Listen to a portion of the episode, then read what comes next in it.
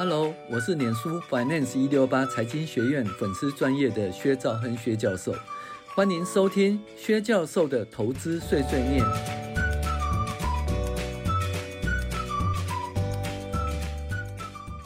各位网友，大家好，我是薛兆亨薛教授。我们今天来跟大家分享理财读书会致富心态第十九次，呃，第十九集。那这致富心态呢，是一个 Morgan Housel 他的相著作相当的一个畅销书哈。那我们今天分享的是他的第十六章，你和我。那这一章讲什么东西呢？说两千年初期的网络泡沫破裂，家庭财富减少了六兆两千亿美元。然后二零零七年、二零零八年金融海啸呢，结束时呢，财家庭财富减少了超过八兆美元。那所以金融泡沫呢，对社会的迫害，强调再多也不为过了。它根本是摧残森林啊！那为什么呢？为什么有些人呢，就是让这种事情一再发生而没办法避过呢？一个常见答案是说，每个人都很贪心，而且贪婪是人性中无法抹去的一项特点哦。所以他觉得说，因为贪心，所以呢，在这个金融海啸、金融金融泡沫就没办法度过，然后造成很大的亏损哦。实实际上是这样子吗？本来一开始以为说，哎，这一章讲的是说如何躲过哦这个金融海啸，如何躲过崩盘就对了啦。那我们以前。曾经呢，听过那个说，嗯，长期投资是最重要。那你想要躲过崩盘，对不对？躲过崩盘，结果呢？因为为了躲过崩盘，所以你就离开市场，离开市场，你就错过了市场飙升的那几个月，甚至说市场飙升那几天，导致你的长期的报酬呢就相当糟糕了。比如说，哎，原来应该可以长期可以八点八趴到九趴的报酬，因为你要。为了要避免崩盘，结果就，呃，中间空手，空手的话，你就错过了上涨的最佳的那几天，导致你的报酬率只有五趴到六趴。呃，讲一些故事说，长期持有才是对的哈。可是呢，是不是这样子呢？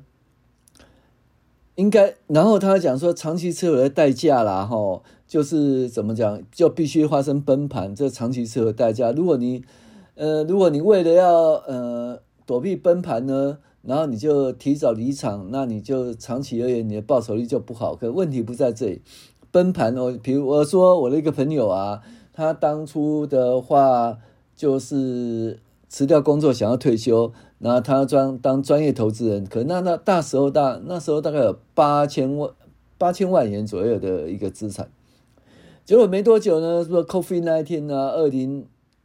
呃，二零二二年的 COVID nineteen，二零二零年的 COVID nineteen，就它跌了多少？它才少了多少呢？从八千万元呢，少到五千万元，已经没工作了，辞掉工作，开始做专业投资人，要退休了。就，诶，他的财富从八千万少到五千万元，最后当然是，诶，正如我们讲说，诶，长期投资会有报酬，他最后终于是有到了，嗯，到了九位数字哦，上一亿元的。可是中间的心理的煎熬不是一般人可以忍受的哈。大部分的投资人呢，应该是说从八千万元呃赔到五千万元的时候会相当相当的痛苦，最后他只好把股票卖掉，哦，股票卖掉，然后因为要远离痛苦的方法，最好就是嗯远离痛苦的那件事情。啊，你的痛苦那件事情就是你崩盘。股股票赔了很多，导致你睡不着，所以你把股票卖掉呢，就割肉了以后，你就没在这件事情哦，哦，你就睡得着了哈。大部分人都这样子，所以呢，到底说遇到崩盘，为什么遇到崩盘呢？说大家都是怎么讲？说是诶，就是因为贪婪，而实际上他作者这在这一章不是这样讲的哦，他讲说，基本上呢是说，嗯，你。对你自己的认知不够，哦，对你自己的认知不够，然后你误听了哈，跟你不同类型的人哦的解释，哦，以那个分析的方法，所以你做出错误的决定。OK，就很简单一件事嘛，哈。如果是你是一个长期投资人，或者说你是一个价值投资人的话，那你进场的时机，第一个你可能是说，哎，就现在买，或者定期定额压下去，那你就一直压下去，压下去，然后呢，然后等到崩盘的时候，你也不管它，继续压下去，压下去，然后就长期持有就好了。可是呢，如果你是一个价值投资人的话，那现在股票市场很高，比如说在呃，网络泡沫以前的时候，大家都知道纳斯达克在网络泡沫跌下以后，过了十几年才恢复健康，诶，才恢复原来的高点，诶，对不对？那那十几年可以等吗？是这样子，所以当初的话，纳斯达克根本就是用评价来讲，根本就是贵的要死。可是，而且它是有一些几乎没有利润的哦，它只有只有什么点击率啊，单位点击率，或者说，诶。或者说，呃，每股的点击率或者每股的营业收入，根本没有每股盈余，因为从来没赚钱过，没有赚钱过，哪来每股盈余呢？对不对？所以那时候评价是很困难的哈。结果呢，在那种很困难的评价状况下，明明就不是价值投资者应该投资的，但是他仍然投资下去，为什么呢？比如说呢，这张股票其实应该只值五块钱，就那时候股价已经涨到三十块钱了哦。或者说这张股票只值五十块钱，它涨到六百块了，结果呢，仍然有人继续买啊，对不对？那为什么敢继续买？因为只要它隔天的股价呃上涨，它就可以赚价差。那这所谓的当冲交易者啦，或短期投资者，那基本上呢，这。这股价如果持续上涨，它你当然持续上涨，你有持续上涨理由啊。说，哎，这这个公司呢，未来是在网络上有很大的贡献，它会占有网络上的最大的长期的获利，是讲这样没错啊。可是长期获利怎么评估啊？对不对？对不对？你这个长期获利获利的评价到底是怎样？那真的会有长期获利吗？就好像说你买房子一样啊，买房子我们一个这房租的。房租跟房价比，比如说你买房子的话，哦，如果一千万的话，那如果说一年呢，你是收二十五万的房租，对不对？那就百分之二点五。假设是合理的房租房价比，那所以呢，当股那房子涨到两千万的时候呢，基本上呢，就房，因为像台湾的话，房租没办法提那么高啊，二十万顶多到三十万啊，所以。合理的房租房价比是根本不可能。那你为什么愿意买呢？因为你觉得房子还会再涨，涨了以后有人买就好了，在半年内、一年内把它卖出去就 OK 了，对不对？所以那时候你哪里在讨论什么这个什么房价比呀、哦，这个什么呃房租跟房价比，没有人在讨论这个、但是你一个长期投资人，你就必须要注意到这件事情。哦，呃，房租房价比。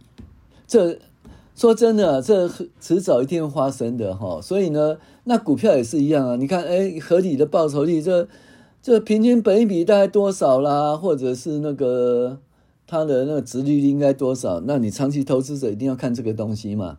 哦，就相对便宜买进，然后长期持有，哦，这拥有它的好处。可是股价已经涨到这样，本利比已经到六十倍、七十倍啦。那你还是买下去哦，因为它是 AI 概念股啊，因为它是怎样？没有人在看那个本利比的，买的对不对？会，因为它搞不好还会冲一根、两根、三根涨停板，但也可能会跌停板、跌停板、跌停板哈。所以你当初买这些股票的话，买可以，但是你不能够用长期投资的眼光、价值投资的眼光去买，随时必须要注意要停损。那如果你用长期投资眼光哦，在高档买进的话，你刚好过十几年套牢。嗯，假设这家公司没有下市的话，你过十几年套牢，搞不好还会回来，但搞不好也没机会了哈。所以呢，一个长期投资者，他如果依照他当初的一个投资的呃规划哦，他投资的理念，他是一个价值投资者的话，他在不会在本利比六十倍的时候买进。不管他未来多好，大家都知道，股股票迟早会崩盘的，三到四年就会崩一次，一个一个幅度哦，像样幅度的崩盘，你其实可以等它，但但是你不晓得到底是哪一天，它可能是两年后，可能是下，可能是什么半年后，可能是下个月，可能是五年后，没有人知道什么时候股价会跌下来了哈。但是你一个。长期投资者一个价值投资者，你就必须要忍耐，纵使他说，诶，怎么？今年比去年好，明年比今年好，后年比明年好哦，一个长期的乐观，但是它估值就是贵了嘛，贵的话你又不适合长期投资，你就放在心上，然后等它崩盘的时候再买。可是一个那个短期投资者，他或者一个事件呃事件投资者的话，他如果说诶现在的主力是在做 AI，那就买 AI；现在主力是在做电动车，就买电动车，对不对？那现在主力是在做金五，你就买金五，对不对？那现在主力是在做那些干净的能源，你就买太阳能风电，就是基本上就顺着这个找，然后甚至说最强势股的话，你就给它买进，然后第二天再卖出也都没关系哈。那就说它的投资方向，当当了本益比啊到了六十倍的时候，你的长期投资者本来应该要停止的，你不能买了。结果你听了那些人说：“哎呀，这档股票长期不错啦，不要管它六十倍的本益比啊，你只要看他说，哎，呃，怎么今年比去年好，明年比今年好，后年又比明年好，哦，这长期的成长的趋势买下去就对了。错，你一个长期投资，一个价值投资者不能这样想了哦。可是如果你是一个短期投资者，呃，短期投机者，反正只要股价还会再更高的话，你就可以投机，甚至你第二天。”就可以做当冲，当当冲或者第二天隔日冲，这可以获取不不错报酬。或者动能投资法，一直上去，一直上去，你就一直买，一直买，然后最后才获利了结哈。那有不同的投资方法。那应该短期操作的，动能不再要卖掉了，要当冲的这些股票，你把它当长期投资、价值投资来买，你当然就是不行。那你就是会在崩盘的时候。哦，就在金融风暴的时候，哦，你就会产生很大的损失，哦，不是买了就好，哈、哦，买了就好。你基本上长期投资的话，你必须要看。那纵使你要长期买的话，你要看五线谱一下，至少在一或二的时候再买，相对低点再买嘛，对不对？可是你如果是动能投资当冲，或者是隔日冲，或者事件投资法，事件投资法就一起某些事件发生，那股价可能会上去，等下事件。发生的股价上去就卖掉，或者说你动能投资法，股股股市在动的时候持续买持续买，那股市停止的时候把它卖掉，或者是你是隔日当冲隔日冲的买法，它是基本上它是一个短期内就必须要卖掉，不论是获利了结或者是嗯怎么讲，怎么讲就是要停损哦，都是要卖掉，你心里有个打算，你不能够你不能够把它当做长期投资就对。最糟糕就是说，明明在高档买就跌下来，然后不不停损，把它当长期投资，那就完了。那这些人当长期投资，可是当股票从一百块跌到三十块的时候，他又极端痛苦，他也没办法长期投资了，对不对？就他就为了睡不着，他要解决这困扰，这个痛苦，都要把它卖掉，就割肉卖掉，割肉卖掉，这股票开始起涨的时候。